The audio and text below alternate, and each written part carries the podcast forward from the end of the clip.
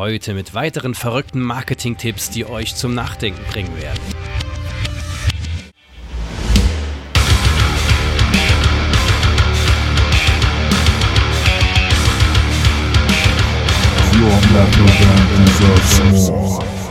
Und das fehlt mir bei vielen Leuten, dass sie sagen, ja, okay, gut, dann äh, muss ich vielleicht doch mal einsehen, äh, dass dies und das nicht so eine geile Idee war, sondern dass ich, ich mache nochmal was Neues.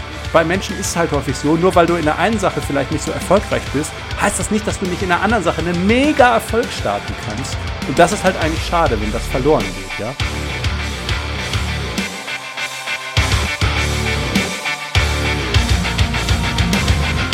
Herzlich willkommen bei The Band Show, dem Szene-Podcast für deine Metal- oder Hardcore-Bands. Ich bin dein heutiger Host Bernie und ich wünsche euch viel Spaß.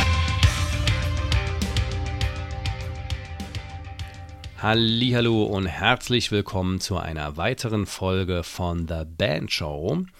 Heute geht es weiter mit unserer aller Lieblingsthema, nämlich dem Marketing oder dem Marketing, wie der Franzose sagen würde.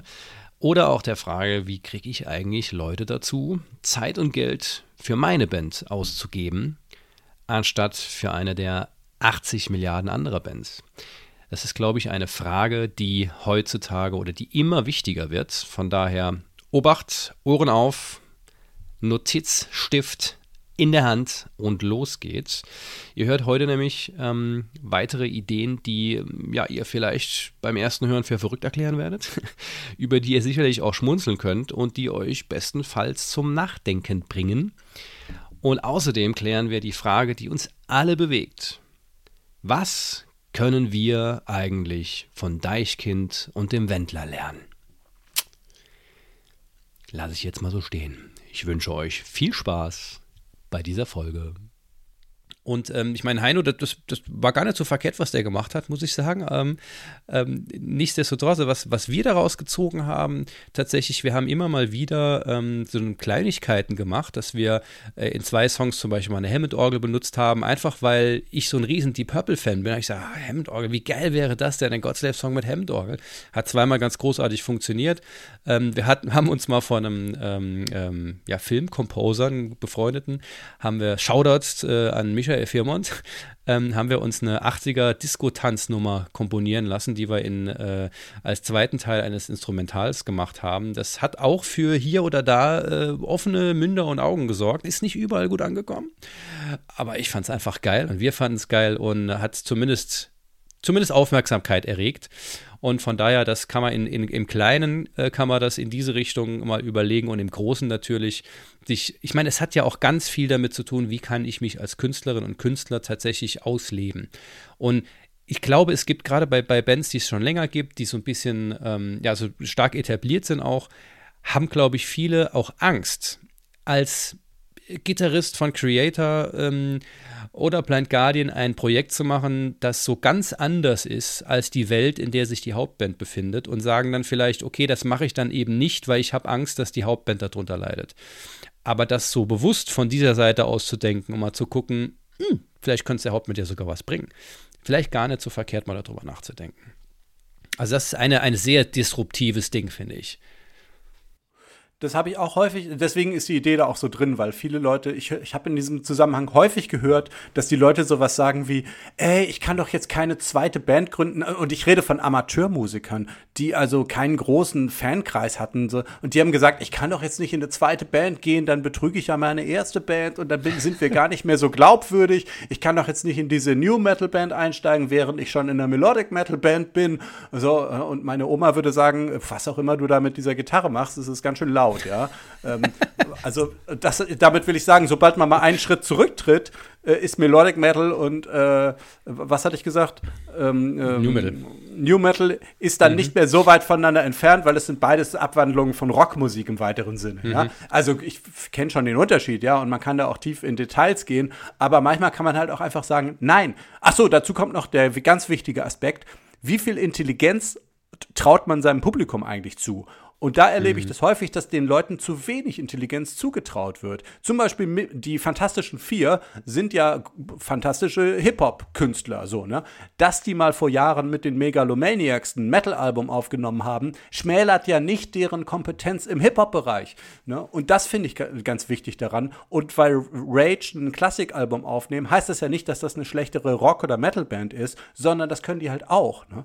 Und das finde ich halt, äh, da kann man den Leuten, glaube ich, insbesondere heutzutage deutlich mehr zumuten und kann einfach sagen, Leute, hier, nehmt das, das werdet ihr schon verstehen. Und wenn man mit dieser Attitüde in die Welt hinausgeht und sagt, das versteht ihr doch schon, das rafft ihr doch, oder?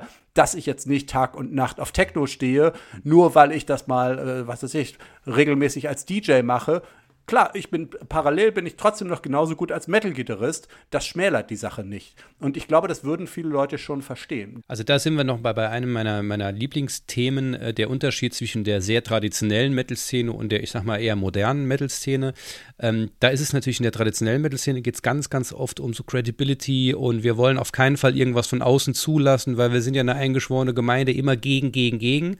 Ich glaube, in der, in der etwas moderneren Metal-Szene ist das, ist man da näher dran oder hat, hat mehr, ich sag mal, mehr Mut, so, solche, solche Dinge zu tun, die nicht ähm, direkt mit dem Kern zu tun haben. In der traditionellen Szene ist man da relativ schnell. Ich will nicht sagen unten durch, denn am Ende des Tages hat, hat glaube ich, auch Rages damals was gebracht, dass sie beim uh, Vorentscheid vom Stefan Raab, Eurovision Song Contest, irgendwie sowas war das, ähm, ein, ein Song auf Deutsch, ich gebe ge geb nie auf oder irgendwie sowas, gib nie auf, ähm, ein, ein, eine deutsche Version von einem Original-Rage-Song ähm, äh, präsentiert haben. Das hat für eine gewisse Zeit einen riesen Shitstorm ähm, gebracht, aber man müsste die vielleicht jetzt mal fragen, okay, was hat denn nach den ganzen Jahren euch das vielleicht sogar als Positives gebracht, weil eben dann eure Band plötzlich ganz, ganz, ganz weit oben war, weil viele Leute drüber gequatscht haben.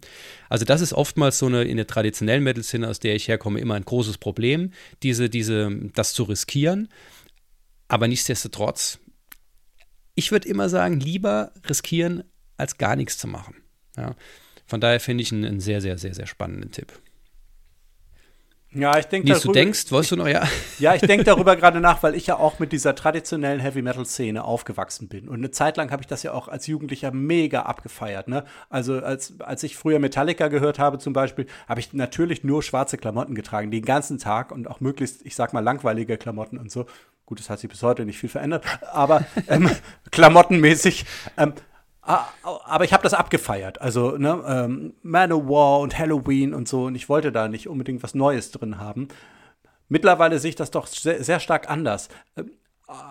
Insbesondere, weil das ja auch historisch gewachsen ist. Wenn man als Halloween ähm, Speed Metal, Melodic Speed Metal gemacht hat, dann war das damals sehr auffällig. Äh, wann haben die angefangen? Mitte der 80er oder so, als Halloween große, Ze Anfang große Zeit? schon gewesen Also Anfang sein. wahrscheinlich angefangen oder die Ja. große Zeit war wahrscheinlich Mitte der 80er.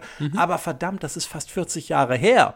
Und seitdem äh, gab es ja eine ganze Menge Bands, also unzählige, die quasi genau die gleiche Musik nachgespielt haben. Und das gilt für fast alle großen Bands. Das gilt für Metallica genauso wie für Halloween, für Blind Guardian in Maßen. Ich weiß, sehr individueller Sound, aber viele haben es versucht, würde ich mal sagen. Und das gilt auch für tausend andere Bands. Ähm, und äh, da stellt sich ja dann irgendwann die Frage, wie ist denn die Alternative? Möchte man wirklich, also möchte man das, dass man sagt, wir sind aber true, wir machen aber traditionellen Metal, Ende der Durchsage und wir machen hier fast nichts an, was irgendwie Computer angeht und so, wenn man sich da so, sagen wir mal, so eine Verweigerungshaltung einnimmt und sagt, Hip-Hop, das finden wir scheiße und so, ne, wenn man so auch so ein bisschen pöbelig, pöbelig und intolerant auftritt, ähm, das kann man machen, na klar. Ähm, das darf natürlich auch jeder tun, wie er möchte. Aber ich finde, man muss dann schon abwägen, okay, was wollen wir denn damit? Bringt uns das was? Ist das sinnvoll, sozusagen das zu machen, weil man sich dadurch abgrenzt und weil dadurch die eigene Band noch krasser dasteht und weil man dann irgendwann so ein provokantes Image hat und dadurch eigentlich dann doch eine ziemlich gute Indie-Karriere hinlegt? Oder wäre die Alternative vielleicht besser zu sagen, wir öffnen uns diesem ganzen Kram, sagen wir mal, wir sind einfach mal toleranter, wir akzeptieren neben Bier auch andere Getränke. Hauptsache es ist viel Alkohol drin oder so. Also ich habe das ist jetzt ein bisschen äh, ins Witzige gezogen, ne? aber du weißt schon, was ich meine, dass man sagt, Ja, okay, absolut, absolut. gut, dann besorge ich mir halt wieder ein Smartphone. Ich, äh, mein altes Nokia war dann doch ein bisschen doof oder so. Wäre die Frage, ist man da nicht besser aufgestellt, weil man sagt, okay, gut, in meinem Privatleben gebe ich ja zu, bin ich, äh, ich sag jetzt mal, Florist, ja. ähm, und das ist ein perfektes Beispiel. So zum Beispiel. Und, und, und dann haben wir halt verdammt noch mal eine riesige Blumendeko bei unserer Metalband. Oder das ist die erste Idee ist dann häufig nicht die beste. Vielleicht findet man andere Möglichkeiten, um als Florist trotzdem zu sagen, naja, äh, hier, das gehört auch zu uns und, äh, und das gehört auch zu unserer, ja, zu unserer Band und zu unseren Äußerungen dazu. Und das zieht sich insbesondere dann auch durch die Texte, die Themen. Ähm, was man dort singt, durch die Ansagen, was man dort den Leuten erzählt, welche Stories man den Leuten mitgibt. Das ist halt auch enorm wichtig, was man zwischen den Liedern sagt. Oder sagen wir mal, es kann sehr wichtig sein für einige Bands. Zum Beispiel die Ärzte haben eigentlich mehr ihr Image geformt oder haben auch ihr Image auch viel dadurch geformt, was sie zwischen den Liedern gesagt haben. Ähm, und zieht sich dann so durch die ganze Band hindurch. Ne? Ist halt die Frage, und da sollte man als kluger Menschen abwägen, was wollen wir denn eigentlich erreichen mit der Band und ist das ein kluger Weg, wie wir das machen, oder ist das eigentlich gerade ein bisschen dumm, was wir machen? Wollen wir eigentlich die großen Superstars in der Metal-Szene sein, aber wir versumpfen hier in der Mittelmäßigkeit, weil wir halt alles verweigern, was irgendwie mal ein bisschen über äh, ganz gewohnte Denkmuster hinausgeht? Weil es bringt ja nichts, sozusagen den gleichen Pfad immer mitzutrotten, äh, zumindest nicht, wenn man aus der Masse herausstechen möchte. Dann ist das richtig kontraproduktiv. Und ich glaube, da sind in dieser Masche sind viele Leute, glaube ich, gefangen. Gut. Das glaube ich naja. auch. Ja, also hat, zeigt auch meine persönliche Erfahrung. Ähm, was, was ich an der Stelle so super wichtig finde, ist, wenn man ähm, sich überlegt, Dinge abseits der reinen Musik in das Bandgefüge einfließen zu lassen, insbesondere ins Marketing, in die Kommunikation, solange man das mit einer großen Authentizität macht und wirklich, wirklich dahinter steht und die Leute merken, dass man dahinter steht, kann, würde ich sagen, ist das immer wertvoll, auch wenn man vielleicht dann einen Zielgruppenswitch vornimmt, ja, weil man gewisse andere Leute sagen, oder oh, finde ich aber doof, was die machen, aber dann finden halt andere finden das gut. Wenn es mit Authentizität und mit Ehrlichkeit ähm, gemacht wird, dann, dann hat es, glaube ich, immer einen großen Wert. Ja, super Punkt. Okay. Ähm, ein, ähm, ja, weiteren Tipp, sage ich mal, der ähm, fast schon einfach ist, möchte ich fast sagen, den ich aber gerade aufgrund seiner Einfachheit wahnsinnig wertvoll finde, ist der It's Not a Hit Switch. Tipp, ähm, wo es einfach darum geht zu sagen, also ich greife das jetzt einfach mal vor, wenn ihr merkt, dass es nicht funktioniert, dann lasst es um Gottes Willen sein. Und mir ist direkt als du, ich glaube, in der letzten Folge ähm, hast du darüber gesprochen, über die, die Künstlerin, äh, mit der du zusammensaßt, die gesagt ich muss eigentlich, ich muss einfach das Ganze nur noch ähm, ein paar Jahre weiter durchziehen und dann werde ich den Erfolg schon haben. Das ist mir ja direkt eingefallen. Ähm, und ich glaube, dass es viele gibt, die sagen, ja, aber das, die, die Zeit wird es schon bringen wenn es jetzt nicht funktioniert, dann müssen wir einfach nur länger durchziehen. Dieses, dieses ich sag mal, Durchhaltevermögen, dass man, ähm, dass man, wo man immer sagt, das brauchen wir eigentlich alle als Bands, kann aber auch dazu führen, dass man ein ja, totes Pferd versucht weiterzureiten. Also ist, sehe ich das richtig? War das damit intendiert? Absolut. Du hast es genau richtig zusammengefasst. Und ähm, unter anderem, ich habe das mittlerweile schon mehrfach in meinem Leben gemacht, dass ich ähm, eine Sache zunächst unbedingt machen wollte und hatte eine gewisse Vorstellung davon, wie das unbedingt laufen soll. Dann habe ich äh, festgestellt, pff, das läuft gar nicht so, wie ich das dachte, wie, wie man das eigentlich tun sollte. Äh, oder es hat nicht den Anklang bei Leuten, wie ich dachte. Und dann habe ich geswitcht, also ich habe umgeschaltet und habe gesagt, Moment, wenn das nicht funktioniert, cut. Ich mache, ich, ich breche das ab und ich kann auch noch was anderes machen. Ähm, zuletzt habe ich zum Beispiel ähm, ich habe immer gedacht, naja, äh, ich habe Medienkaufmann gelernt. Ich war immer in der Platten, in der Musikindustrie und war dort auch äh, sehr, also über die Maßen engagiert eigentlich als, als Auszubildender und später dann als Junior Produktmanager bei der BMG. Ähm, Musikindustrie war so mein Ding. Aber die Musikindustrie, wie du weißt, funktioniert nicht mehr so gut. Die ist kein Hit mehr sozusagen. Äh, ja. Also habe ich, hab ich das hat dann eine Weile gedauert. Ja. Hat dann eine Weile gedauert äh, und dann habe ich gesagt, nee, Switch für mich. Äh, ich möchte dort keine so hohe weitere Energie reinstecken. Ach so, das ist auch so ein Thema. Ich erläutere das gleich noch ein bisschen, ja. Ähm, sondern ich möchte mit, mit weniger Energieaufwand möchte ich eigentlich einen größeren Effekt haben. Ja, und das ist die Idee dahinter, dass man sagt, ich, ich breche das ab, was kein, was nichts bringt, und dann probiere ich was Neues und dann schaue ich mal, ob das funktioniert. Also if it's not a hit, wenn es kein Hit ist, dann switch, dann schalte um, dann mach was anderes. Weil wenn du dich immer an etwas abrackerst und du versuchst, dieses tote Pferd zu reiten, das Pferd ist tot, ja, siehst irgendwann ein und sag dir, okay, das hat nicht funktioniert, aber ich probiere noch mal was anderes. Und das kann ja durchaus auch was Ähnliches sein. Ähm, aber vielleicht ist es auch nicht immer gut, was Ähnliches zu machen. Aber naja, gut. Also das sind sozusagen meine Five Cent dazu. Übrigens stelle ich mir häufiger mal vor, wie das früher war ähm, mit Musikern und wie das heute ist mit Musikern. Ähm, zum Beispiel habe ich bei David Bowie mal gehört, dass der eigentlich Maler werden wollte. David Bowie wollte gar kein Musiker werden, sondern wollte malen. Da hat er festgestellt, äh, es läuft irgendwie nicht so richtig mit der Malerei, aber meine Musik wollen die Leute ohne Ende hören. David Bowie, musikalisch quasi Genie. Hat dann viele, irgendwie funktioniert, ne? Es hat extrem gut funktioniert und er hat gesagt, ah, alles klar, da bleibe ich dran, das mache ich weiter. Ich bin David Bowie, der Musiker, dann bin ich halt Musiker. Und das fehlt mir bei vielen Leuten, dass sie sagen, ja, okay, gut, dann äh, muss ich vielleicht doch mal einsehen, äh, dass dies und das nicht so eine geile Idee war, sondern dass ich, ich mache noch mal was Neues und das ist halt, bei Menschen ist es halt häufig so, nur weil du in der einen Sache vielleicht nicht so erfolgreich bist, heißt das nicht, dass du nicht in der anderen Sache einen mega Erfolg starten kannst. Und das ist halt eigentlich schade, wenn das verloren geht, ja. Also fast schon aus volkswirtschaftlicher Sicht. Aber das war jetzt.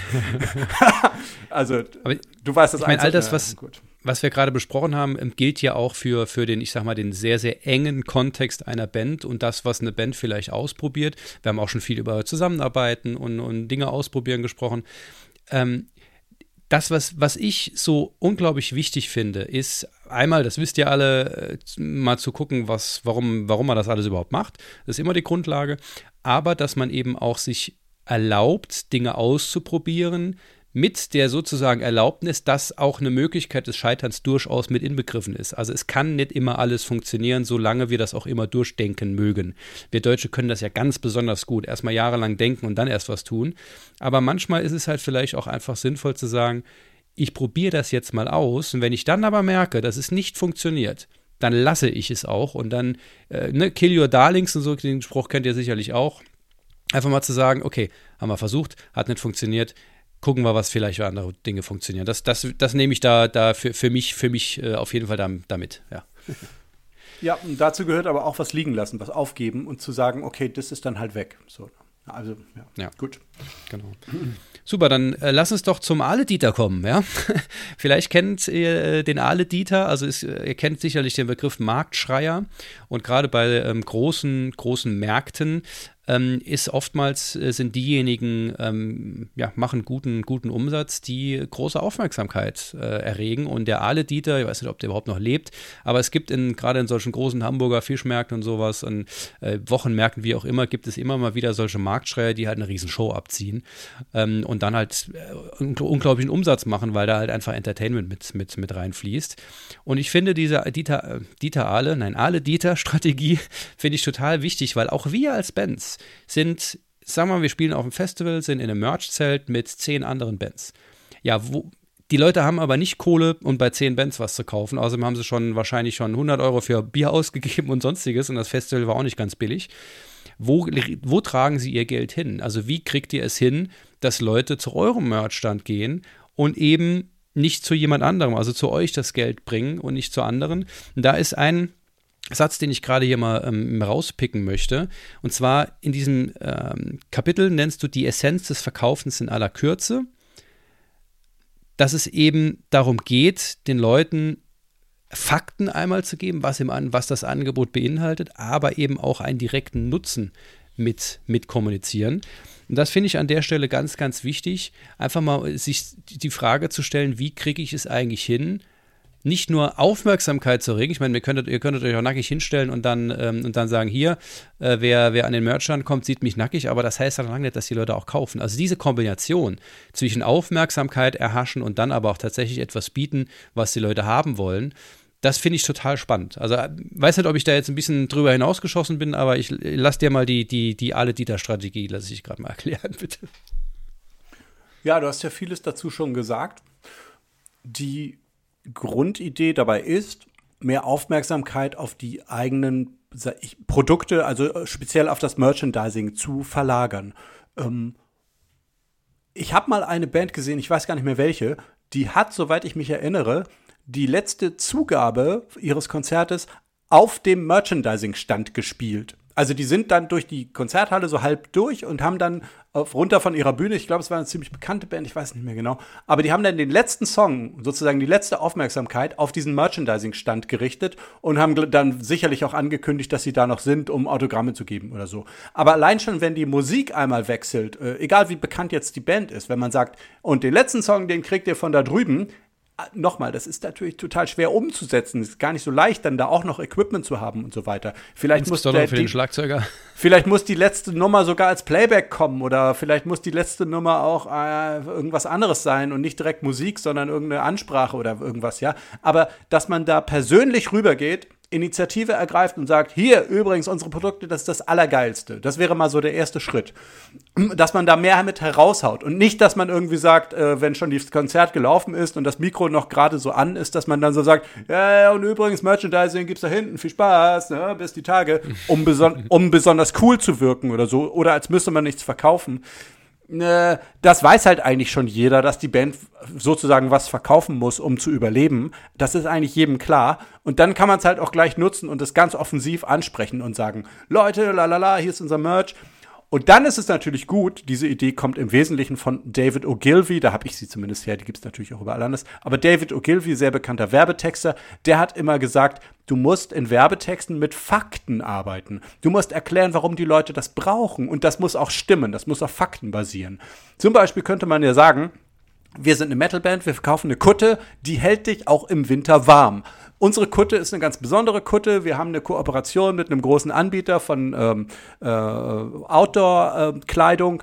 Und mit unserer Kutte kannst du bis zu minus 20 Grad in die Kälte gehen oder so. Ja, und gut, in Deutschland werden es selten minus 20 Grad. Also sagen wir mal 0 Grad und Regen kannst du mit unserer Kutte super machen. Versuch das mal mit deiner selbstgenähten Jeansjacke bei Wacken. Da stehst du im Regen und wirst nass. Gut, Wacken ist im Sommer, wird es nicht so häufig nass. Aber du weißt, worauf ich hinaus möchte. Man könnte ja, den Leuten ja wenn man einfach sagt, hier ist unser Band-T-Shirt, da ist übrigens unser Band-Logo drauf, dann sagen die Leute, ja gut, das kriege ich an allen anderen Ständen auch. Wo ist der Nutzen? Was für Nutzen habe ich, außer dass ich euer Logo durch die Gegend trage? Wenn man aber den Leuten irgendwas vermitteln kann und sagt, und wenn es, ganz einfaches Beispiel, unser Merchandising beinhaltet eine Uhr. Du kannst dir eine Uhr von der Band kaufen, brauchst du gar nicht erklären, wozu die Uhr da ist. Die hat einen Nutzen, du kannst sehen, wie spät es ist. Das wäre zum Beispiel eine Idee, es, mir ist das nicht bekannt, dass die eine, eine, Band schon mal eine Uhr rausgebracht hat, haben sicherlich schon Bands gemacht, aber sagen wir mal, es wäre selten und es hätte sofort einen Nutzen. Man könnte auch sagen, ähm, kauf dir von uns nicht immer nur das T-Shirt, sondern kauf dir vielleicht die Socken oder wir haben Schuhe. Äh, Schuhe sind in der Produktion sehr schwer, also sehr schwierig herzustellen. Offenbar, ähm, Kiss haben das wohl mal versucht und es sind daran gescheitert. Und wenn Kiss schon daran scheitern, okay. Ähm, Mittlerweile könnten sie es wahrscheinlich. Vielleicht gibt es auch mittlerweile andere Produktionsmethoden. Oder man könnte sagen, irgendetwas anderes, was ein sinnvoller Gegenstand ist. Und wenn es ein Küchenmesser ist oder so mit einer Gravur, wäre zum Beispiel was, Manowar mhm. Küchenmesser oder so, der, mhm. schärfst, der schärfste Metal des Universums, ja, Metallmesser. Das selbst äh, geschossene Reh dann direkt auseinander zu filetieren, zu Filetiermesser von Manowar zum Beispiel. Es muss ja nicht genau das sein, aber dass man sagt, unser Merchandising hat einen Sinn für dich, sodass, und es ist es kann natürlich auch ein T-Shirt sein, wenn man denn, T-Shirts sind ja auch sinnvoll, ne? man trägt sie als Bekleidung und sie sehen im besten Fall cool aus, ähm, aber es können halt auch tausend andere Sachen sein. Und wenn man dann das beides kombiniert ne, und sagt, ey Leute, bla bla bla, ein bisschen in irgendeiner Weise Stimmung macht, die zur Band passt und es offensiv anspricht und sagt, da hinten ist übrigens unser Merch-Stand, wir begrüßen euch dort, sagen wir mal, ich nenne das mal irgendeinen anderen Anreiz. Wir begrüßen euch dort mit einem speziellen Anreiz, das muss man ja so nicht nennen, sondern wir begrüßen euch dort mit einem Freigetränk. Ähm, die ersten 100 Biere gehen auf uns. Äh, kommt alle zum Merchstand nach dem Konzert. Und ihr wisst ja, als Künstler ist heutzutage ganz besonders knifflig. Wir haben aber äh, uns extra was ausgedacht. Und deswegen haben wir für euch nützliches Merchandising. Bei uns gibt es zum Beispiel, sagen wir mal, das Filetiermesser, ähm, ein Zelt, mit dem du bei einem Open-Air-Festival campen kannst, wo das Bandlogo drauf ist. Äh, und es gibt noch irgendwas Nützliches, wo man sagt, okay, das kann man so richtig gebrauchen. Äh, muss ja jetzt nicht unbedingt ein Hammer sein, aber zum Beispiel eine, was weiß ich, eine Pfanne oder so, weil wir den plattesten Metal machen oder so. Ähm, oder, ähm, ähm, ähm, oder irgendwas, irgendwas anderes, wo man sagt, ach so, ach krass, das wollte ich sowieso kaufen, eine Handyhülle zum Beispiel oder irgendwas mhm. anderes, ähm, was man so, wo man sagt, ach so, ja, das brauche ich sowieso. Hausschuhe zum Beispiel gibt es, glaube ich, von sehr wenigen Bands. Ähm, aber irgendwie denkst du, ach so, ja, okay, bevor ich mir jetzt irgendwelche Hausschuhe kaufe, kaufe ich mir doch die von Godslave. Äh, ich weiß, mhm. Hausschuhe sind natürlich besucht, aber ein Feuerlöscher, naja, hat man jetzt nicht so häufig zu Hause, aber vielleicht eine Fahrradklingel, ja könnte man mal überlegen, okay, Fahrradklingel, sehr selten, mh, hm, wäre eine Idee. Wenn man noch jetzt noch zehn Minuten weiter drüber nachdenkt, kommt man auch was richtig Sinnvolles, wo man sagt, das ist ein Gebrauchsgegenstand und das kann man auch so richtig, ähm, zum Beispiel eine Computertastatur, warum denn nicht? Von Nine Inch Nails oder so, mit einer gewissen Ergonomie oder hast du nicht gesehen, irgendwas, was Trent Reznor geil findet, total in Schwarz und so weiter, würde man sagen, ach so, äh, im Laden kann ich für 20 Euro eine Tastatur kaufen, bei Nine Inch Nails kriege ich die vielleicht für 50 Euro. Dafür ist die Tastatur meines Computers dann aber auch von Nine Inch Nails, so eine Bluetooth-Tastatur oder so. Mhm. Das wäre doch zum Beispiel eine coole Sache, was auch in diesem Fall das Image der Band äh, in so eine elektronische, computerartige Richtung stützen würde. Und so lassen sich für viele andere Bereiche sicher auch Sachen finden. Naja, und wenn man dann halt sagt, hier gibt es was Nützliches und wir haben noch einen Anreiz für euch geschaffen und wir weisen euch deutlich darauf hin, ja, das sind so die drei Faktoren, wo man sagt, ah, okay, okay, okay.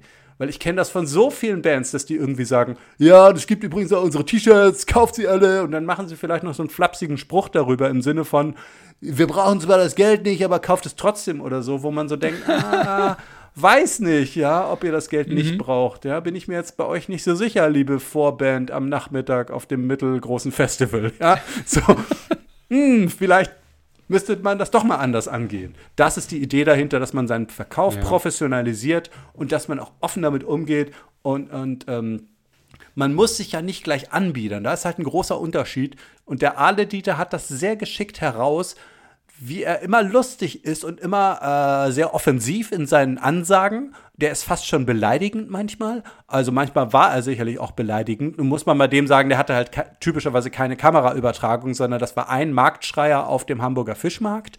Ähm, äh, aber er ist halt immer offen heraus damit, sehr deutlich, sehr klar und mit dem Witz.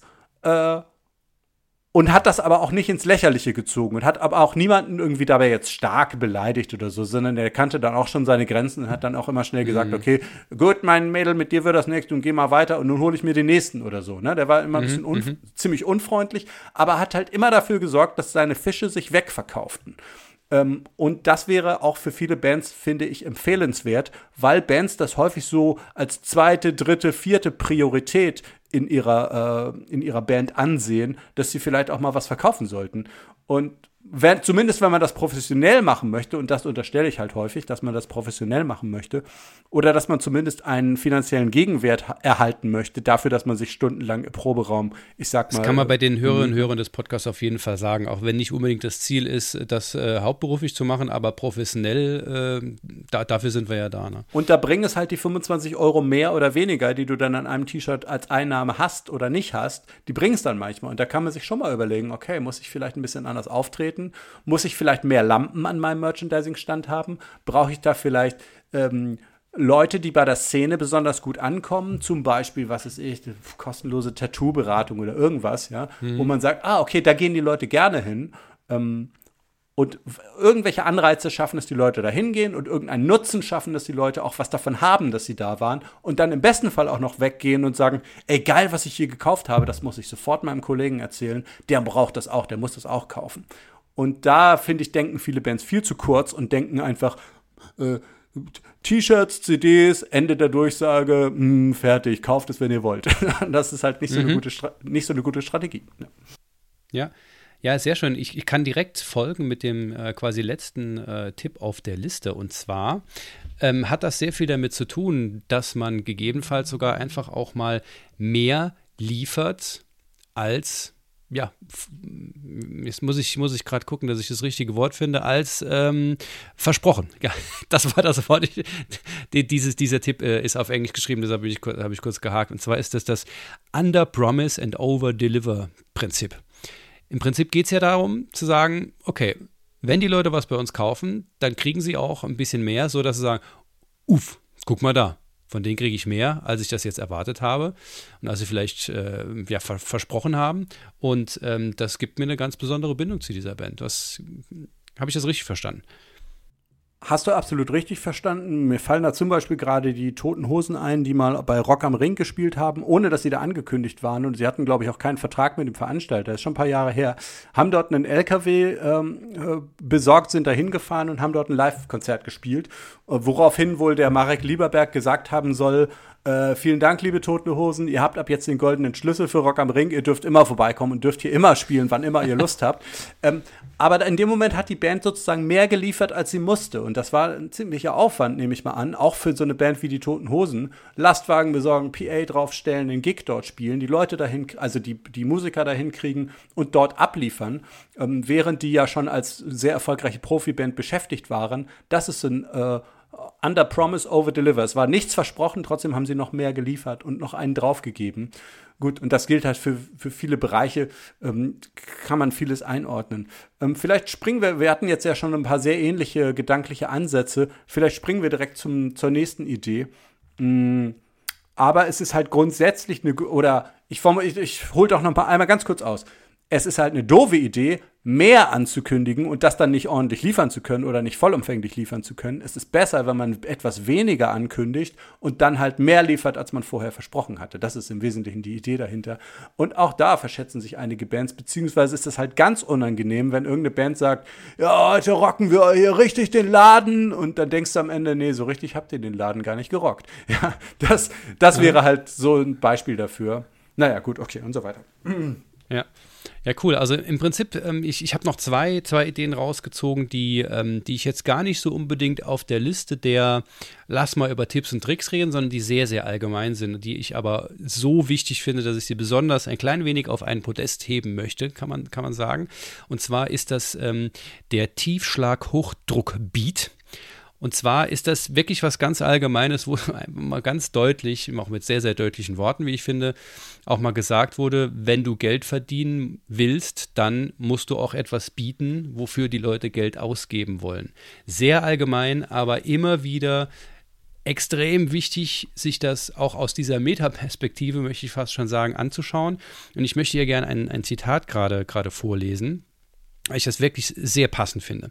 Und zwar hast du da geschrieben, Hör mal, du kannst in deinem Wohnzimmer, in deinem Freundeskreis und auf deiner Webseite so viel Kunst machen, wie du willst. Niemand hindert dich daran, dich so richtig künstlerisch auszudrücken. Nur sobald du erwartest, damit Geld zu verdienen, reden wir nicht mehr ausschließlich über deine generelle Möglichkeit, Kunst zu schaffen. Wir reden darüber, dass du auf einem Markt erfolgreich sein möchtest. Auf dem Musikmarkt. Und ein Markt ist nun mal kein Ponyhof, sondern gibt Konkurrenz, Kundschaft mit eigenen Wünschen etc. pp. Und wer das eine will, muss das andere mögen. Und das fand ich sehr, sehr passend. Und ich glaube, das so als, als Statement mal zu setzen, zu sagen, Leute, wenn ihr was Gewisses wollt, dann gibt es gewisse Dinge, die ihr dafür tun müsst. Und da kommt ihr halt nicht dran vorbei. Deshalb fand ich das sehr passend und hat mich auch damals wirklich sehr, ja, hat, hat für mich ein gewisse, gewisses Mindset auch, auch mitge, mitgebracht. Ja, also die Idee kommt ja nicht ganz von ungefähr, sondern wenn man so etwas vorschlägt, ich habe zum Beispiel früher in unserer Band häufiger mal vorgeschlagen, dass wir, das war in den 90ern, ne, dass wir Elektronik einsetzen sollten, also elektronische Sounds. Das kam sehr schlecht an in der Band, da haben wir nie gemacht, also nie öffentlich. Ne. Da war immer so, ah, der Schlagzeuger, der will ja auch noch elektronische Sounds haben. Was ist denn das hier für ein Scheiß? Ich wollte, dass diese, ich wollte, dass diese Band kommerziell eine bessere Chance hat als andere Rockbands, die alle sehr ähnlich klangen. Ähm, und das, und dann hat man, dann kommt aber sehr schnell der Vorwurf, wenn man so über solche Ideen redet mit Musikern, kommt sehr schnell der Vorwurf, dass man sagt, ey, ich lass mich doch nicht dazu zwingen, äh, was Kommerzielles zu machen. Ich, ich lass mich doch nicht dazu zwingen, hier meine Kunst zu vernachlässigen. Ich, ich muss doch schließlich meine Kunst machen.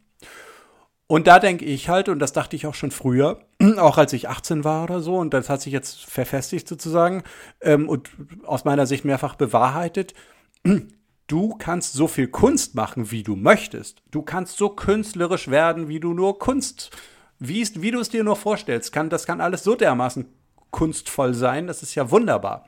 Also das kannst du in deinem Wohnzimmer oder wo auch immer, kannst du das ja wunderbar ausgestalten und kannst dich daran erfreuen. Und wenn es denn um die Kunst geht, dann ist die Kunst ja da.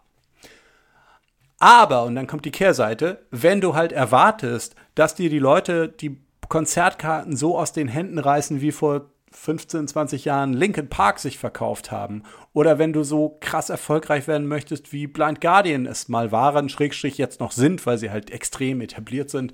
Ähm, oder so erfolgreich wie Slipknot oder über welche Band wir auch immer reden. Wenn du das möchtest, einen solchen riesigen Erfolg oder auch nur einen ziemlich guten Erfolg, sagen, also ich sag jetzt mal äh, im, im weltweiten Vergleich, Entschuldigung, Entschuldigung, ja, im weltweiten Vergleich ist Creator eine mittelmäßig erfolgreiche Band. Verglichen mit, ja, Entschuldigung, ich, ich weiß, die sind die Megas. Alles gut, alles gut, aber trotzdem Shoutout an Miller an dieser Stelle. Ja, die, es sind die Megastars der Speed Metal Szene in Deutschland, das ist mir auch klar äh, und sicherlich auch international nicht unerfolgreich, aber wenn du dagegen ACDC stellst, dann ist, natürlich, dann ist natürlich. Creator eine mittelmäßig erfolgreiche Band, so auf dem Weltmarkt betrachtet. Aber auch um dahin zu kommen, ja? Auch um dahin zu kommen. Da und dann, und dann sagen alles, die Leute ja. halt häufig, ja, aber ich will doch einfach nur meine Kunst machen und einfach nur davon leben können. Äh, nee, nee, nee, nee, nee.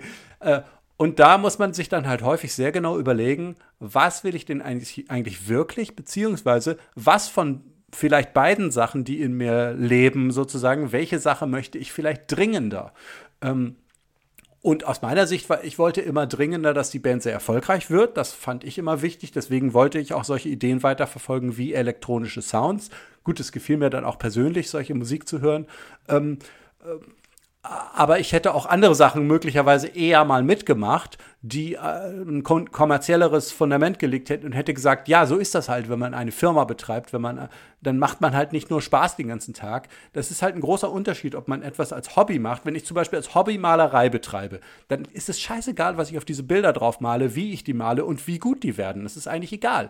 Natürlich ist es toll, wenn ich meiner Nachbarin die zeigen kann und die sagt, Mensch, Nils, du bist aber ein super Maler. Aber das heißt noch lange nicht, dass ich eine Galerie eröffnen könnte. Das heißt noch lange nicht, dass ich in der Kunstszene irgendwie Fuß fassen könnte. Und so gilt es halt auch für Bands. Und bei vielen erlebe ich so einen Zwiespalt, den sie zeitgleich in sich tragen. Einerseits wollen sie sich total ausleben und nur ihrem Herzen folgen, sage ich jetzt mal so. Das ist halt so eine Redewendung, die man in dem Zusammenhang dann häufig hört. Und nur das machen, was absolut true ist und, und so, ne? Immer sich selber treu bleiben und so. Und andererseits wollen sie aber was erreichen, was andere Leute erreicht haben, die eventuell auch ganz schöne Kompromisse eingegangen sind oder die sich dafür ganz schön abgerackert und gequält haben oder die vielleicht darunter auch gelitten haben, wie sie gearbeitet haben. Und da muss man sich halt genau überlegen, was, was möchte ich denn jetzt eigentlich? Ähm, in diesem Zusammenhang habe ich eine, eine praktische Idee äh, äh, äh, ähm, beschrieben in dieser Marketing-Idee, die ich auch immer noch für sehr gut halte. Ich habe be dort beschrieben, dass man so, mal so treppenstufenartig aufschreiben sollte, was für einen so die kommerziellste und ich sag mal jetzt schlimmste Band der Welt wäre. Zum Beispiel sowas wie, was ist ich, die Blümchen, Tokyo Hotel, Justin Bieber, irgendwie so diese Richtung. Und dann die dritte und vierte und fünfte Treppenstufe skizziert. Ich sag mal jetzt so ganz grob, äh, ganz oben ist Celine Dion neben Blümchen oder so. Ja, Helene Fischer ist vielleicht auch noch dabei. Oh, vielleicht auch nicht. Die ist, äh, zweite Stufe ist ABBA zum Beispiel. Dritte Stufe sind vielleicht die Beatles und Rolling Stones oder so. Und so könnte man das weiter abstufen. Ich, ich nenne jetzt keine weiteren Namen, was dann da auf den anderen Stufen noch kommt.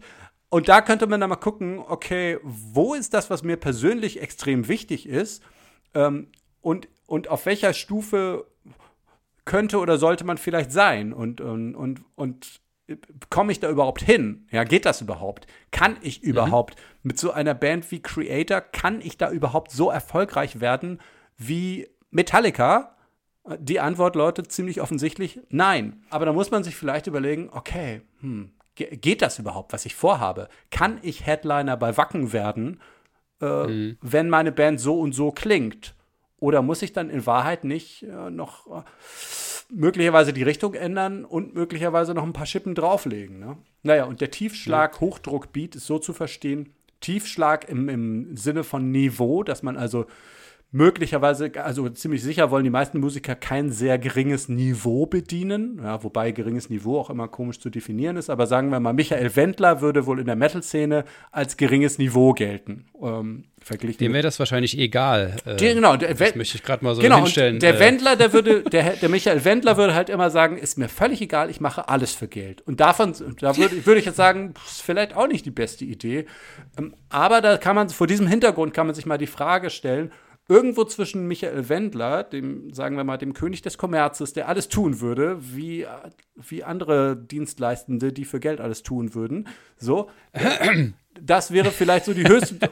Und auf der anderen Seite die künstlerisch verkrackte Metalband, die sich äh, dreimal die Woche im Bunker eingräbt, von der noch nie jemand gehört hat, nicht mal in der eigenen Stadt, weil sie so künstlerisch in sich verfangen sind, wäre so das andere Extrem, dass sie nur immer in mhm. ihrem eigenen Proberaum spielen und sich und gar nicht auf die Bühne gehen, weil das, äh, weil die Welt, weil die Welt äh, äh noch gar nicht reif dafür ist, ihre Kunst zu erfahren. Mhm. Das wäre so das mhm. andere mhm. mhm. heftige Extrem. Ja. Und dazwischen, zwischen diesen beiden Polen, wo ist man da eigentlich? Und natürlich muss man da irgendwann eine Grenze ziehen, zumindest als Rock- oder Heavy-Metal-Musiker, sagt man typischerweise ab einer gewissen Schwelle, nee, hier ist Schluss. Also kommerzieller mhm. mache ich es nicht. Aber, mhm. ah, hier ist eine gute Idee, die übernehme ich, ja. Zum Beispiel, was weiß ich, Rammstein schmeißen ein Schlauchboot ins Publikum. Kann man das, kann man das unter künstlerischen Aspekten tolerieren? Würde ich sagen, ja. Schlauchboot im Publikum mhm. ist eigentlich cool. Kann, sich, kann eigentlich jede Band machen. Ähm, das ist Kunstanspruch in Ordnung. Das ist jetzt nicht, nicht schmierig oder so, ja. Gut, und andere Sachen würde, andere Sachen würde man vielleicht dann eher nicht machen. Oder, oder wenn man sagt, ähm, wenn wir wirklich dieses Ziel haben, dorthin zu kommen, müssen wir vielleicht Anpassungen vornehmen. Genauso kann man aber natürlich auf der anderen Seite auch sagen, okay, ist das vielleicht das falsche Ziel für uns gewesen? Ähm, ist es uns wichtiger, eine künstlerische Integrität zu vertreten und wir dann sagen, okay, dann müssen unsere Ziele aber auch nach unten angepasst werden. Ich find, finde beides ist völlig relevant. Ich würde sogar fast behaupten, dass ähm, die zweite Version, ähm, sich etwas nach unten anzupassen und dann auch tatsächlich eine realistische Erreichbarkeit dieses Ziels zu erreichen, ähm, das Erfüllendere wahrscheinlich sein wird. Genau, das ist wahrscheinlich äh, unter gesundheitlichen Aspekten und so weiter die bessere Variante, wenn man als Band halt unbedingt, also wenn man in die andere Richtung unbedingt erfolgreich sein möchte, dann muss man sich wahrscheinlich eher was in die andere Richtung überlegen. Aber du hast absolut recht, man könnte halt auch sagen, ach so, nee, irgendwie hatten wir die letzten zehn Jahre ein bisschen falsche Vorstellungen. Wir müssen vielleicht einsehen, möglicherweise, ja, je nach Band und so, müssen wir vielleicht einsehen, dass wir bei Wacken einfach niemals spielen werden. Ähm, und trotzdem äh, können wir ein sehr erfülltes Leben haben und können eine geile Band sein. Und trotzdem haben wir hier unsere Fanbase und haben so unsere Sachen, die wir machen. Und äh, das reicht uns vielleicht auch völlig. Das kann natürlich auch eine Erfolgsstrategie sein, sagen wir ja. mal, um persönlich, persönlichen Erfolg dann zu haben. Ne? Ja, ja, ja. Nee, absolut. Ähm, das finde ich auch ist ein im Prinzip sehr, sehr, sehr schönes Schlusswort, auch wenn wir noch nicht ganz am Schluss angelangt sind. Aber zumindest machen wir den quasi, äh, schließen oder setzen wir die, die, die, die Klammer um die äh, effektiven Tipps ähm, über die wir jetzt gesprochen haben. Also erstmal vielen, vielen Dank, dass du da ein bisschen aus, nochmal aus dem Nähkästchen geplaudert hast und nochmal ein ähm, Trip back to Memory Lane äh, mit mir gegangen bist, sozusagen. Ähm, als letztes habe ich eine, eine Frage oder ein, ein äh, etwas rausgezogen, was jetzt nicht 100% ernst gemeint ist, aber irgendwie doch. Und zwar habe ich immer wieder gemerkt, dass gerade in der Metal-Szene Deichkind, wir haben schon drüber gesprochen, ähm, irgendwie man kommt im Zweifelsfall immer auf den gleichen Nenner. Deichkind sagt eigentlich fast jeder, ja, klar, mega, geil, höre ich auf jeden Fall, total gerne. Und wie gesagt, bei uns im, im, im Bandbus ist es der einzige Nenner, wo wirklich jeder sagt, yes, bitte, und nicht irgendjemand zu meckern hat. Von daher wäre meine etwas provokant gestellte Frage, was können Metal- und Hardcore-Bands, die ja unsere Hörerschaft sind, von Deichkind lernen? Also einerseits können Metal-Bands von Deichkind lernen, eine riesenkrasse Show aufzuziehen an einer Stelle, an der es eigentlich nicht so üblich ist. Deichkind ist ja im Wesentlichen ein Hip-Hop-Act die rappen und wenn man sich mal eine Band wie Run DMC oder so anguckt, da stehen drei Leute oder Beastie Boys oder so, stehen halt die Leute und rappen sich einen ab oder Eminem, der hat zwar auch eine Lichtshow und so, aber der steht da und rappt. So, fertig. Deichkind machen das anders. Da stehen die Leute, rappen, tanzen synchron, auf die Bühne fliegen die absurdesten Sachen. Es fahren automatische Säulen, die selbst gebaut sind, über die Bühne. Es gibt eine Riesenshow mit Konfetti und Feuerwerk und hast du äh, Feuerwerk nicht, aber Konfetti und allem möglichen, was dazugehört. Ein riesiges Holzfach wird durchs Publikum geschoben und so weiter. Das alles ist für Hip-Hop-Acts eigentlich nicht typisch. Für Deichkind ist es total typisch und jeder erwartet das mittlerweile von Deichkind. Und das andere was man lernen kann, sind, glaube ich, die Themen in den Texten. Oder zunächst mal, warum sind sich Mettler und, und Deichkind vielleicht so einig? Ein Grund könnte sein, Deichkind haben mal ihre Musik beschrieben als High Energetic Music, also Hochenergie-Musik, die sozusagen so eine aufgewühlte Tanzmusik, sagen wir mal im weiteren Sinne. So ein bisschen wie, ein bisschen wie Scooter vielleicht, aber, aber doch noch deutlich anders. Lustigerweise gibt es auch in der Metal-Szene leider viele Leute, die Scooter geil finden. Das habe ich nie verstanden, aber ist wahrscheinlich, geht in die ähnliche Richtung wahrscheinlich. Ja, es ist halt beides keine seichte Musik. Mhm. Ähm, was halt äh, wirklich ein Gegenpol zu Heavy Metal ist, sind zum Beispiel ähm, sphärische Gitarrenklänge mit Keyboard-Untermalung, was man so vielleicht in einem chinesischen Restaurant hören würde. Das wäre ein deutlicher musikalischer Kontrast zu Heavy Metal. Aber solange es eine harte, durchgehende Bass gibt und so reißende Synthesizer-Sounds, die Deichkind ja teilweise benutzen, das ist halt vom Sound her nicht so weit weg von E-Gitarren. Also ist mir schon klar der Unterschied zwischen einem Synthesizer und einer E-Gitarre, aber die Übergänge sind dort eher fließend als bei anderen. Und ähm, weißt du, ich hatte mal, ich hatte mal ein Erlebnis als fast noch Jugendlicher.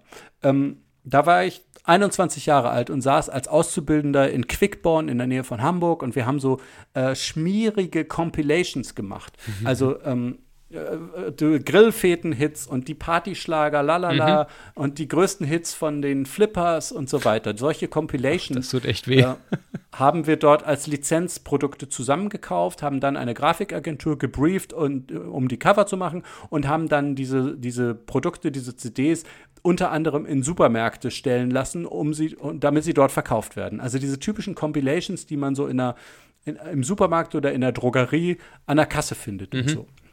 In diesem Zuge, mein, meine erste Aufgabe war übrigens, mache eine 3-CD-Box von CC Catch, woraufhin ich den Kollegen anguckte und sagte, wer ist CC Catch? Nie. ich kenne mich ganz gut aus mit Musik, aber CC Catch.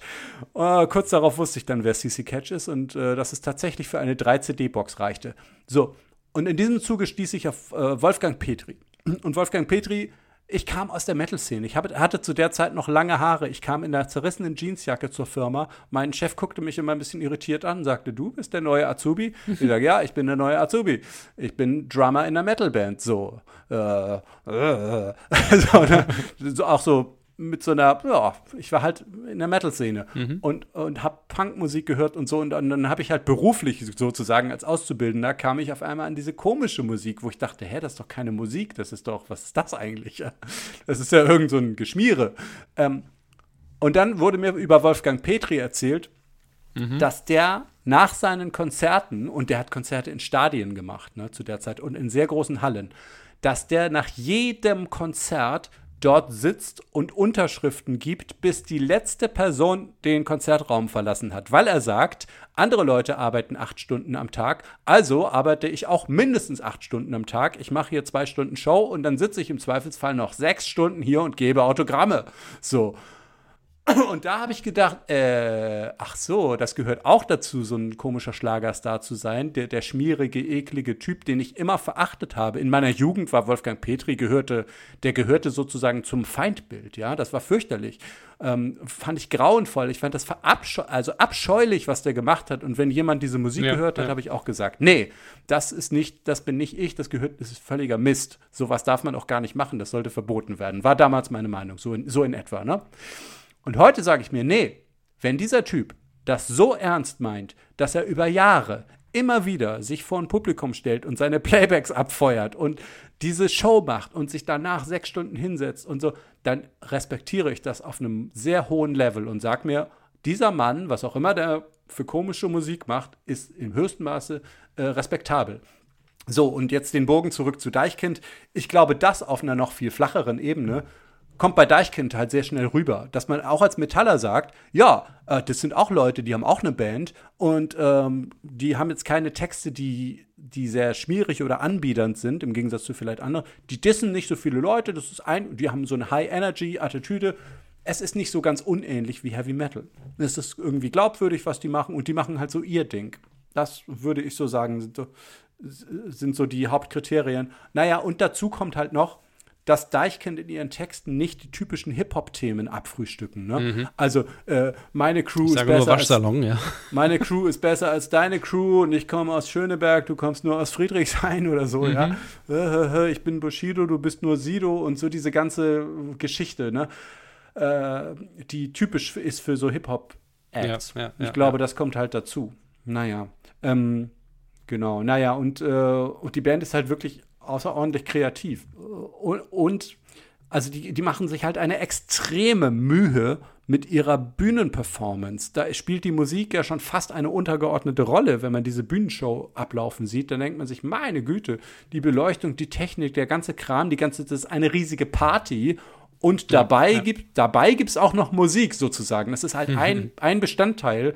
Aber wenn man das mal so gewichten würde, würde man vielleicht sagen, acht Teile Riesenshow, zwei Teile Musik oder so. Wobei, das, mir ist das auch klar, das Fundament ist natürlich im besten Fall die Musik. Ähm, und da wäre aber die Frage, ich, ich sag mal jetzt so ganz, man kann ja mal so ein Gedankenexperiment machen. Hätten die Deftones es vielleicht schaffen können, weltweit so erfolgreich zu werden wie Rammstein, wenn sie eine ähnliche Show machen würden. Deftones sind äh, erfolgreich, in der Metal-Szene kennt man die natürlich, meine Oma kennt die nicht und auf, in der breiten Bevölkerung kennt man die eher auch nicht. Aber hätten die es vielleicht geschafft, wenn die so eine Show gehabt hätten wie Deichkind? Und dann von, dieser, Mhm. von diesem Gedanken ausgehend könnte man sagen, warte mal, die, die Show von Deichkind passt ja gar nicht zu den Deftones. Das müsste alles viel dunkler sein. Es müsste mehr mit Feuer vielleicht oder Rammstein oder vielleicht auch kein Feuer, passt vielleicht nicht zu den Deftones, sondern vielleicht eher andere Effekte, äh, Blitzlichteffekte oder sonst was. Aber was hätte man vielleicht machen können? Ähm, und was können wir jetzt machen, äh, um das nach vorne zu pushen? Ja. Zum Beispiel wäre eine Überlegung, könnte es Gojira zum Beispiel schaffen, jetzt noch, das, also werden sie nicht machen, das ist mir auch klar, aber könnten sie es vielleicht schaffen, das Ruder so weit rumzureißen, dass sie die größte und relevanteste Heavy Metal Band der letzten 20 Jahre werden, wenn sie eine riesige Lichtshow mit theatralischen Elementen, mit weiteren Schauspielern auf der Bühne oder sonst etwas hochziehen, mit Orchester und hast du nicht gesehen. Und da drin sozusagen eingepackt dieser, dieser harte, krasse Metal von, also aus meiner Sicht, ne, ist das ziemlich heftig. Ähm, ziemliches Geballer ähm, oder ziemlich harter Rocksound, sagen wir mal so. Ähm, könnten die es vielleicht schaffen, wenn sie es anders aufziehen würden? Und ich glaube, das ist so ein ganz guter Ansatzpunkt, äh, mit, dem Ja. man, mit dem man unter anderem an eine Band rangehen könnte. Und ich finde, es ist auch perfekt ähm, ein, ein Satz, den ich gerne nehme, um die, ähm, diese Folge sozusagen ähm, ja, ab, abzuschließen. Und zwar ist das, das, über das wir jetzt hier ähm, sehr intensiv gesprochen haben, ähm, könnte, könnte hier und da eine Antwort oder eine Ausprobiermöglichkeit liefern, um eben eurer Band, ähm, eure in eurer Band die Frage zu stellen oder zu beantworten, wie können wir denn eigentlich auf die nächste Stufe kommen oder wie können wir denn an das Ziel, was wir uns im besten Fall sehr intensiv überlegt haben, ähm, näher rankommen. Wir hoffen, dass wir euch heute Impulse und insbesondere, äh, ja, wie soll ich sagen, Türen auftreten konnten, äh, euch ähm, out of the box äh, ziehen, reißen und vielleicht auch hier und da ein bisschen Disruption in euren Bandalltag, in eure Bandgedanken mit reinzubringen. In diesem Buch sind mehr als 111, also deshalb Spoiler, sind mehr als 111. Es ist auch noch Bonus dabei, weil man soll ja immer mehr liefern, als man eigentlich, als die Leute erwarten. Das heißt, das hast du genauso gemacht. Ähm, ich packe euch selbstverständlich in die Shownotes nochmal noch mal einen Link, wo ihr auch dieses Buch bekommen könnt und wo ihr die, ähm, das, was Nies auf seiner Seite hat. Äh, Schaut euch das auf jeden Fall an. Ich kann euch nur wärmstens empfehlen, nicht nur das rote, sondern auch das, das gelbe Bendologiebuch äh, zuzulegen und in der Band rumzureichen. Ähm, es ist Wahnsinn. Es bringt, auch wenn nachher tatsächlich 100 Ideen ihr sagt, "Hm, nee, das passt überhaupt nicht auf mich. Es muss nur diese eine Idee dabei sein. Diese eine Idee, die euch einfach zum Umdenken bringt. Uns hat das unfassbar geholfen. Von daher an dieser Stelle nochmal hochoffen, äh, vielen herzlichen Dank, Nils, für diese tolle Impulse. Und vielen Dank, dass du dir nochmal die Zeit genommen hast. Ich äh, würde dich jetzt gerne in einen gegebenenfalls äh, ents- entspannten und schönen Arbeitstag entlassen. Ich werde jetzt nach dem Mittagessen auch anfangen. Ähm, aber eine Sache möchte ich gerne noch mit dir machen. Und zwar haben wir letztes Jahr, äh, letztes Mal ja auch ein Sekt- oder Selters-Spielchen gemacht. Und es gibt noch ein weiteres Spielchen in diesem Podcast, ähm, benannt nach dem ja, Gründer des Podcasts. Und das nennt sich Murphy's Law. Und bei Murphy's Law fragen wir immer nach Dingen, die im Bereich der, der Musik ähm, mal so richtig schiefgelaufen sind. Und deshalb an dich die Frage, wo hast du mal so richtig Mist gebaut? Wo ist mal so was richtig, richtig schief gelaufen? Also als ich in der Band war, das ist ja schon mega lange her. Ich bin ja ein alter Mann geworden, so, ne? Ähm, zu der Zeit gab es keine E-Mails, kein WhatsApp, keine Mobiltelefone. Man hat sich über normale Telefone unterhalten und hat dann was verabredet. Und wir sind ähm, mit der Band mal ungefähr 150 Kilometer zu einem Konzert gefahren mit allem Equipment dabei und so weiter. Kam dann dort an, wo das Konzert stattfinden sollte und uns begrüßte ein junger Mann äh, da war also erstmal gar keiner und dann sind wir zu einem Privathaus gefahren und da kam ein junger Mann heraus, der sagte, äh, ja, ja, ich bin dieser Konzertveranstalter, aber das Konzert wurde doch lange abgesagt, das gibt's überhaupt nicht mehr. Oh und wir standen, wir standen da mit der ganzen Band bereit zu spielen und hatten irgendwie alles vorbereitet und waren bereit, die Show da abzureißen. Ähm, und dann sagte der, wie das Konzert habe ich vor zwei, drei Monaten abgesagt. Ach, habe ich euch gar nicht angerufen, tut mir leid. Oh mein Gott. Ja, das, das kann man sagen, das würde heute wahrscheinlich nicht mehr passieren, ja. Das, äh, aber habt ihr da wenigstens noch einen schönen Tag verbracht und es ist euch irgendwie, irgendwie schön gemacht und seid was essen gegangen oder so? Äh, nee, wir waren damals alle 18 und an sowas haben wir nicht gedacht zu der Zeit. Ich glaube, wir sind äh, enttäuscht zurückgefahren. Ähm, Und ich weiß nicht, was wir dann noch gemacht haben. Ich, ich, ich, Im Zweifelsfall waren wir damals so drauf, dass wir gesagt haben, komm, wir bauen den Proberaum gleich wieder auf und machen noch eine Probe. Ähm, okay. Ah, ich, ich, weiß aber nicht mehr, was wir gemacht haben. Vielleicht sind wir auch auf irgendeine Party gegangen oder so. Ähm, das war auf jeden Fall. Okay. Und dann gab es noch andere, ach, naja. Ähm, ich kann dir auch nicht alles vor laufender, vor laufender Aufzeichnung erzählen. Ähm, ich möchte noch zwei Gedanken loswerden. Und zwar ja, sehr gerne eine Sache, ähm, die hier bisher, die wir noch nicht erwähnt haben, die hier unbedingt noch rein muss. Es genügt nicht, irgendeine Band zu vermarkten das reine Marketing reicht nicht, um beliebige Bands erfolgreich zu machen. Das geht nicht, sondern man braucht ein Fundament dafür, dass man auch ordentlich vermarkten kann. Das heißt, das Fundament muss immer eine geile Band sein. Du brauchst weiterhin Qualität, du brauchst ein cooles Team und du musst äh, super Musik liefern, die den Leuten auch gefällt. Und das, was dann Marketing ist, also das gelbe Buch, worüber wir gerade gesprochen haben, das baut dann darauf auf. Aber das ist ganz wichtig, dieser Gedanke. Nicht, dass das einer missversteht und sagt irgendwie sowas wie, ich will es jetzt gar nicht in Worte fassen, aber wichtig ist, die Band muss stehen, die Musik muss geil sein und muss die Leute schon begeistern. Und dann darüber hinaus kannst du Marketing machen. Und das zweite ist ein aktuellerer Gedanke und äh, mit dem oder mit was auch immer du noch sagen möchtest, können wir den Podcast für heute von mir aus beenden. Für viele der Sachen, über die wir heute gesprochen haben, würde ich mein neues Lieblingstool benutzen, ChatGPT oder vielleicht heißt es demnächst auch Chat äh, OpenAI oder so. Ich weiß nicht, mit welchem Namen sich das etablieren wird. Ich kenne es aktuell unter ChatGPT. Ich würde dort jede Fragestellung, die ich über eine Band hätte, würde ich versuchen, dort rein zu formulieren und würde versuchen, mit diesem Tool gemeinsam darüber nachzudenken, was ich mit meiner Band anstellen könnte. Ich würde das für alle möglichen Sachen äh, derzeit nutzen. Ähm, was die Band an, was Bands angeht. Ähm, sicherlich kommen da Einschränkungen und so weiter, äh, was dieses Tool angeht. Aber der Bereich künstliche Intelligenz ist aus meiner Sicht spätestens jetzt gestartet, also Januar 2023 ist spätestens der Startpunkt, wo künstliche Intelligenz für die breite Masse verfügbar ist, unter anderem durch dieses Tool und wahrscheinlich gibt es noch 50 andere, die ich jetzt gar nicht so kenne. Ähm, aber das würde ich exzessiv nutzen, um alle möglichen Fragestellungen dort reinzuhämmern und erstmal zu gucken, was dieses Teil sagt und zu gucken, ob da eine brauchbare Idee rauskommt. Ähm, das würde ich also als Möglichkeit, ähm, äh, ja, wie gesagt, stark nutzen. Das wäre so mein aktuelles Ding. Und ich glaube, das hätte ich auch schon gemacht, als ich 18 war. Ich kann das sehr empfehlen, dass äh, also nicht dieses Ding jetzt speziell, sondern immer die jeweils neuesten Möglichkeiten zumindest mal anzugucken und auszuprobieren, was man damit vielleicht machen könnte und ob man da vielleicht noch was machen könnte, was auch in die eigene Idee von Kunst noch viel mehr reinspielt, als man das äh, mit, mit herkömmlichen äh, Möglichkeiten hätte schaffen können. Ja.